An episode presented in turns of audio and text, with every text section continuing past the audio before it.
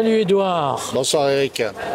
Content de te retrouver pour cette première interview de l'année avec notre nouvelle formule du courrier des stratèges. Elle est bien la formule. Elle marche très bien. Merci à tous les lecteurs qui nous suivent. On est un peu désolé, on les met au milieu du bruit, mais voilà, euh, les agendas font qu'on fait ça à l'arrache comme d'habitude. Je voulais qu'on fasse un point sur la guerre en Ukraine, qui est un sujet d'ailleurs à côté d'ici. Nous sommes au Châtelet à Paris. Et il y a une manifestation des pro-Azovstal, des pro-ukrainiens. Est-ce que, euh, qui font d'ailleurs l'éloge d'Azov, du bataillon Azov, euh, est-ce que tu penses, est-ce que tu peux nous parler du lien entre les nouveaux, les néoconservateurs, comme on dit, les néocons américains, et la guerre en Ukraine? Alors oui, puisqu'il s'est passé quelque chose de tout à fait décisif euh, au mois de décembre. Euh, l'armée américaine, le Pentagone, le, chef d'état-major des, des, armées américaines, le général Millet, voulait entamer une négociation avec la Russie. Euh, on sait que c'est les États-Unis qui vont négocier, c'est pas l'Ukraine euh, seule. Et c'était assez malin, puisque de fait, la Russie, territorialement, elle est en retrait par rapport à ce qu'elle espère. On l'a dit euh, dans les interviews précédentes, c'est sans doute une ligne Kharkov-Odessa qui va être visée. Et les, les Russes n'y sont pas encore. Donc, assez pragmatiquement, en bon militaire, le, chef d'état-major euh, des armées américaines dit euh, il faut, négocier maintenant. Or, ça a été bloqué. Ça a été bloqué, on le sait aujourd'hui, dans l'entourage de Biden. On le sait d'autant plus que c'est le New York Times qui a fait un, très long reportage là-dessus. Donc, euh, quand on a une parole quasi officielle, autant la, la prendre au sérieux. Et en fait, ça a été bloqué par des gens qui ne renoncent pas à l'idée que ça va être possible de renverser Poutine euh, et après avoir fait s'enliser la Russie dans la guerre. Alors, euh, qui sont ces gens? Eh bien, ce sont les derniers néoconservateurs, comme John Bolton. On en a parlé hier dans le, courrier des, stratèges. J'ai fait un article là-dessus pour expliquer que Bolton explique qu'il faut exclure la Turquie de l'OTAN c'est pas, pas exclure un tout petit pays, non, c'est rien que la Turquie. Pourquoi il propose ça Parce que la Turquie ne veut pas trancher entre l'Ukraine et la Russie et même, disons-le, garde de bonnes relations avec, avec la Russie. Et donc pour quelqu'un qui a toujours vu le monde en noir et blanc, comme Bolton, du côté républicain, il y en a d'autres qui sont du côté des démocrates, hein, les, les, les néoconservateurs, c'est une nébuleuse qui d'ailleurs souvent vient plutôt de démocrates déçus dans les années 60 par euh, le, oui, alors c'était même le, en fait, disons le, refus d'une guerre froide dure. Voilà, euh, déçu par Kennedy, déçu. Bon, mais aujourd'hui on en est à la troisième ou la quatrième génération, et ces gens euh, disent non, c'est pas possible. il faut des fronts. Donc on est, si on n'est pas à 100% pour l'Ukraine, on est, on est pour les Russes et donc, euh, c'est inadmissible et la Turquie doit sortir de l'OTAN. Alors, il faut imaginer le conflit entre la pensée pragmatique du Pentagone, avec tous les défauts qu'il peut avoir, mais malgré tout, ils se disent que euh, un tien vaut mieux que deux tu l'auras, et les politiques dans l'entourage de, de, Biden, qui sont les héritiers de ce, de ce néoconservatisme et qui sont des jusqu'au boutistes.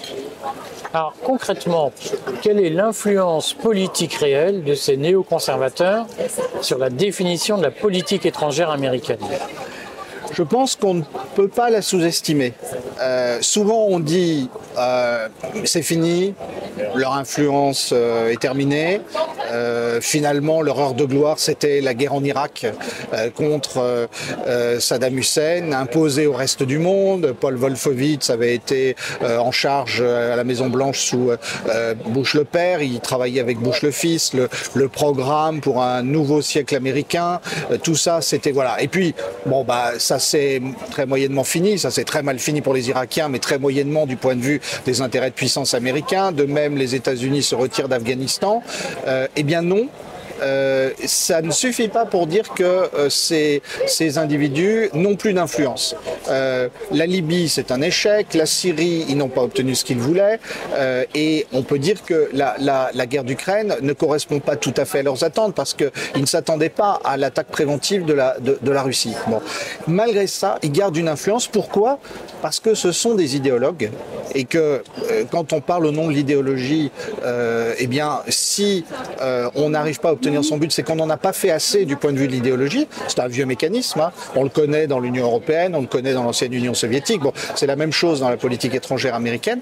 Et puis la deuxième chose, c'est que je crois que les, les, dirigeants américains ont très peur de ce qui est en train de se passer. C'est-à-dire, de facto, on entend parler de, de dédollarisation, on entend parler de monde multipolaire, et au fond de même, les, les Américains, les dirigeants américains, pardon, savent bien que euh, le dollar est fragile, euh, que euh, devient de plus en plus difficile. Il est fragile, mais il est fragile, mais euh, il est quand même aujourd'hui euh, relativement implanté. On, on dit que plus de la moitié des transactions mondiales se fait Oui. avec du dollar. Oui, et il va profiter de l'erreur stratégique qu'ont fait les Européens, puisque l'euro pouvait apparaître comme euh, une monnaie de réserve alternative.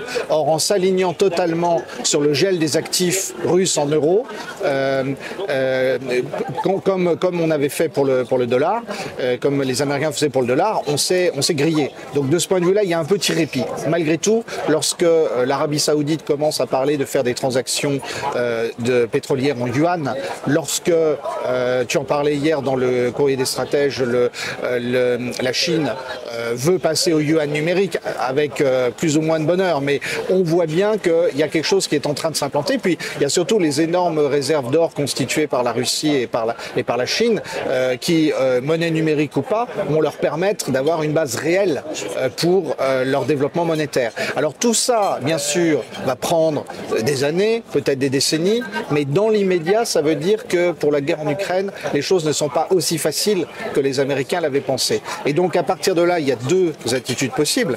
La première, c'est de devenir pragmatique. C'est ce que propose le Pentagone. On négocie maintenant. Les Russes n'auront pas gagné autant que ce qu'ils voulaient. Euh, les Américains n'auront pas perdu autant que ce qu'ils pourraient.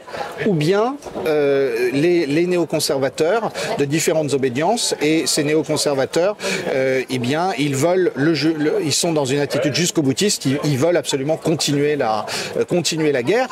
Ce qui, à mon avis, est une erreur de diagnostic, puisque plus le temps plus l'armée russe se renforce. Il y a quand même un paradoxe, Edouard, c'est que on le voit bien, les néoconservateurs américains sont favorables à la guerre en Ukraine, alors que les néoconservateurs français, comme a pu l'être Éric Zemmour, sont plutôt favorables à une paix avec la Russie. Comment on explique les différences de positionnement entre les deux mouvements néoconservateurs Alors, ce qu'il y a, euh, ce qui se passe en fait en France est très spécifique. C'est-à-dire que euh, je pense qu'il y a encore un poids très important du gaullisme dans les esprits, même euh, de manière, euh, enfin comme une sorte d'inertie. C'est-à-dire que euh, Zemmour est quelqu'un, on l'a vu d'ailleurs au moment de la guerre en Ukraine, de très partagé. Ses réseaux lui disaient qu'il fallait prendre parti pour l'Ukraine. Mais euh, il y a un certain nombre Quel réseau? euh, Quelle partie de ces des, réseaux? des, réseaux très atlantistes qui pensent que les intérêts d'Israël étaient mieux défendus si on prenait position pour pour l'Ukraine. Bon, c'est ce qui d'ailleurs ce qui ne correspond pas à, l'évolution de, de l'attitude euh, i- israélienne actu- actuellement. Qui voit bien qu'Israël avec Netanyahou est en train d'opérer un recentrage et d'essayer de, de prendre ses distances avec la position. Mais il y a un an, euh, dans les réseaux de Zemmour, voilà ce qu'on disait. Euh, et à, partir de là, je pense que euh, a été très partagé. Il y a des gens qui l'ont quitté euh, parce qu'il il prenait position.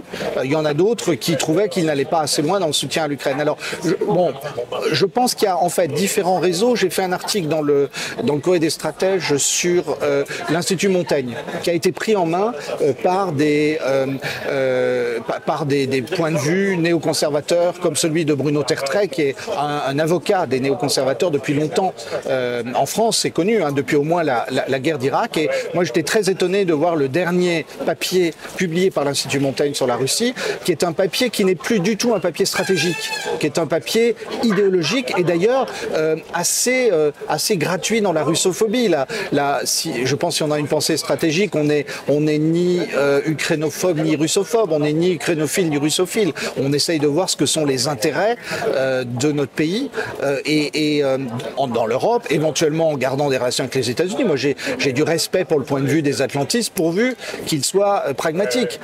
je ne pense pas que la France devrait choisir dans cette guerre. Mais là, j'étais très étonné de voir que l'Institut Montaigne, qui est pas rien, qui, qui est quand même très proche du patronat français, qui est écouté par le patronat français, qui finance l'Institut Montaigne, euh, c'est du donnant-donnant. Euh, J'ai été très étonné de voir qu'un tel point de vue soit diffusé parce que on décolle du réel euh, d'une certaine manière. Donc on voit bien qu'en France, il n'y a pas de nébuleuse néoconservatrice qui soit aussi cohérente qu'aux États-Unis. Elle est plutôt faite de différents morceaux qui peut-être ont, ont, tendance à se coaguler actuellement. L'avenir le dira. Est-ce que tu penses que le conservatisme en France a encore un sens et un avenir Alors d'abord, je ne confonds pas. piège. Non, je ne confonds pas le conservatisme et le néoconservatisme. Le néoconservatisme, c'est un conservatisme devenu fou euh, qui ne connaît plus de frontières.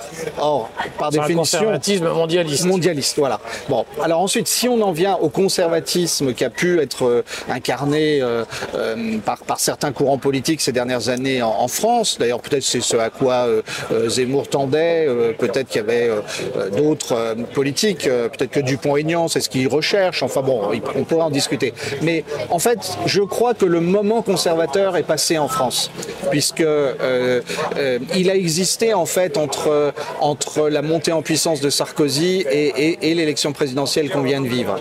Euh, pourquoi? Qu'est-ce que c'est que le conservatisme? C'est un réflexe de bon sens des élites qui pensent que leurs intérêts, on va dire oligarchiques, ne peuvent pas se séparer totalement des intérêts euh, des classes populaires, pour aller vite. Et que l'intérêt du pays, c'est qu'il il garde un lien.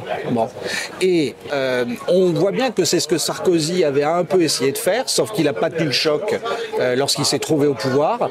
Euh, on voit bien que c'est ce que Fillon avait euh, essayé de faire, sauf qu'il a été désingué, comme on sait. Et ce qui a été très étonnant en 2022, c'est que euh, aucun des candidats de droite n'a réussi à produire cette synthèse. Et maintenant, je crois que c'est trop tard parce que le, moment conservateur surgit toujours quand l'establishment est en crise. C'était déjà le cas dans les années 2000 avec Sarkozy. Et euh, à ce moment-là, euh, certains se disent notre instinct de survie nous dit que il faudrait euh, quand même ménager les intérêts des classes populaires parce que c'est notre capital. Et en fait, ce dont on s'aperçoit, c'est que la plus grande partie de la droite française a jeté tout ça par-dessus bord. Donc je crois que nous avons fini le moment conservateur. Nous entrons dans un moment qui est proprement révolutionnaire. La question, ça va être de savoir à quelle révolution on se réfère. Est-ce qu'on se réfère à une révolution violente de type euh, 1793, de type bolchevique, de type fasciste, ou bien est-ce qu'on se réfère à une révolution pacifique comme celle qui s'est imposée face au totalitarisme dans, dans les années 1980 euh, en Europe centrale et orientale? Euh, et voilà, c'est ça, je pense, pour moi, le grand débat de demain, ça va être euh, faire la révolution, oui, mais est-ce qu'on l'a fait pacifiquement, ce que tu appelles l'anti-putsch, euh, ou bien euh, est-ce qu'on on veut la faire violemment, c'est-à-dire qu'en fait, ce sont les gens au pouvoir qui seront prêts à verser le sang pour, euh, se maintenir au pouvoir et en faisant semblant que tout change pour que rien ne change. Voilà l'enjeu. Bon, Edouard, je souhaiterais qu'on se voit régulièrement. Est-ce qu'on peut annoncer qu'on essayera, pas de fausses promesses, de faire un rendez-vous hebdomadaire vidéo pour qu'on parle d'Ukraine et d'affaires internationales Nouvelle formule. et de conservatisme? Rendez-vous hebdomadaire. Moi, je pense qu'on a un beau programme pour, pour 2023. À très bientôt, Edouard. Merci, Eric.